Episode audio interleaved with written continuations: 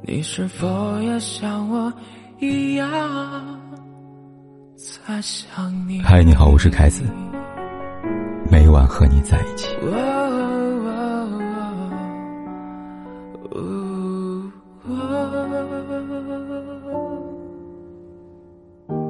上个月二十六号的时候，隔壁日本发生一件事，那就是他们的贞子公主不顾举国反对，坚持和劣迹斑斑的渣男结了婚。为了平息众怒，贞子公主放弃了婚礼，嫁妆也不要了。据报道，日本皇室成员在脱离皇室时，可获得由国家支付的一次性补贴，相当于就是嫁妆了，约一点五亿日元，约合人民币八百七十万元。也就是说，这位公主放弃了八百七十万的嫁妆，还沦为平民，只为和渣男双宿双飞。一般来说，皇室和豪门嫁女儿。要么门当户对，要么是被大众看好的潜力股。而贞子公主的老公，小石龟，可以说要什么没什么，不仅身份普通，还负面新闻缠身。首先是小石龟的母亲，其他的婆婆被爆出是老赖，欠钱不还，冒领补贴。紧接着，小石龟本人被曝与他交往期间出轨另一个富家千金。那段时间，贞子公主被洗脑。小世家之乱等新闻牢牢占据了各大媒体的首页。贞子公主作为皇室长女，从小承担起了皇室的责任，很有公主范儿，在民众眼中颇有声望。如此优秀的公主，却坚持要嫁给负面缠身的渣男老赖之子，难怪日本民众气愤不堪。在这儿，不得不说一下，从小培养她的母亲，继子王妃，一直以来。继子王妃在皇室都没有什么存在感，一来她家境比较普通，二来自身没有特别高的成就，跟皇后雅子比起来，有点丑小鸭和白天鹅的味道。毕竟皇后雅子出身于外交官世家，又毕业于哈佛，天皇追她七年，她才点头同意结婚，简直日本女性崇拜的偶像。虽然处处比不上雅子，但继子却暗暗没少努力。学习皇室的各种规矩，很得民众好感，并且很快有了两个可爱的女儿。而彼时皇后雅子一直没有子嗣，压力巨大，直到三十八岁才有第一个女儿。按照日本皇室的规定，唯有男性才能继位。正当日本上下讨论要不要修改宪法，立女天皇时，继子王妃突然宣布怀上三胎。四十岁的高龄。冒着各种风险，生下小皇子，悠仁，成为日本皇室第二位继承人。至此，继子王妃风光无限，也母凭子贵，戴上了定制的储妃王冠。可明明这么励志的狠角色，却阻止不了女儿的婚姻，可悲可叹。生活远比电视剧精彩，尤其是贞子公主这一出下嫁大戏。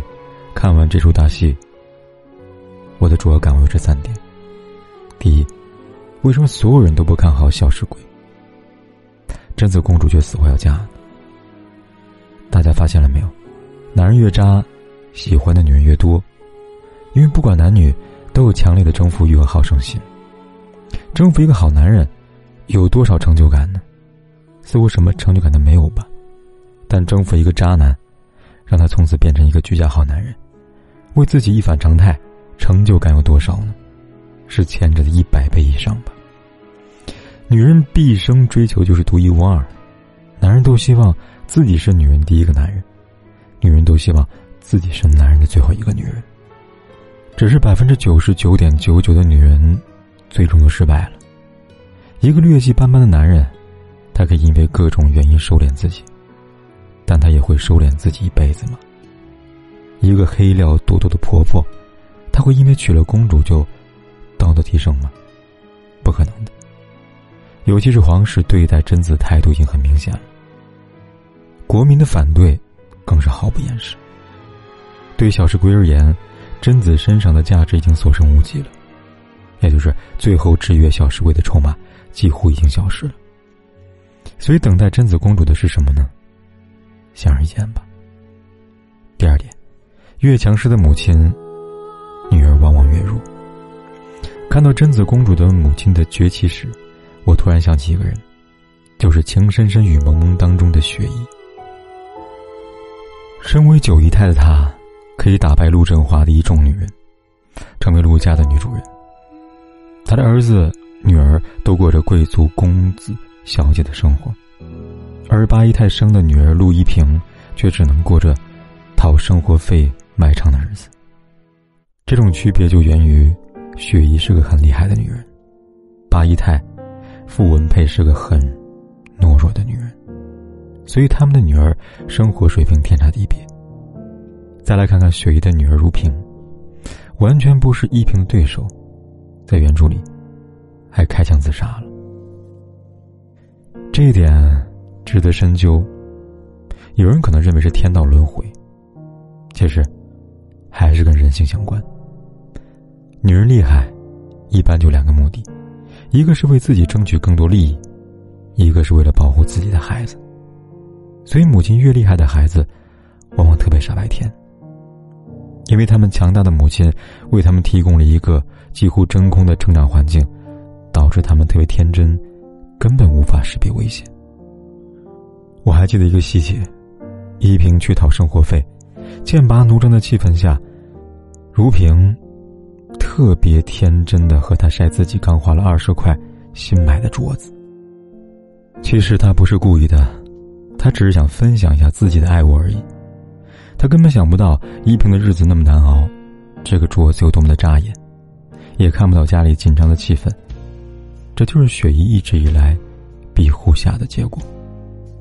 贞子公主也是如此，她的母亲过于厉害，导致她成长为一个认知过于天真的公主。第三点，净身出户，也许是件好事。曾经有人问我，假如女人爱上渣男，该会怎么办呢？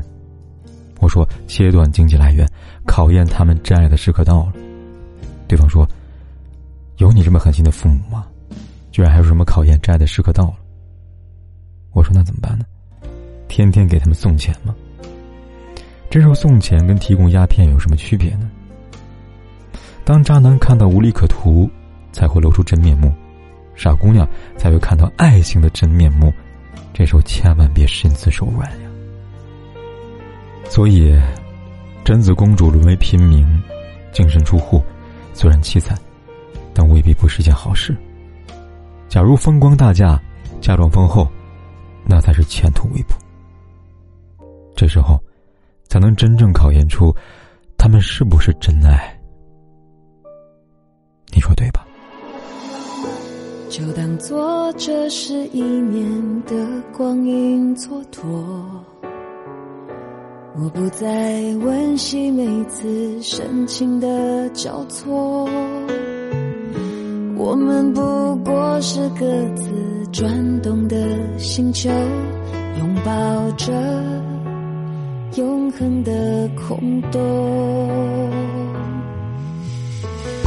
就当做你的离去起不了作用，我的心还完整的像一个黑洞，深深的把你吸附在无边宇宙，一抬起头就能看见你，依然为我闪烁，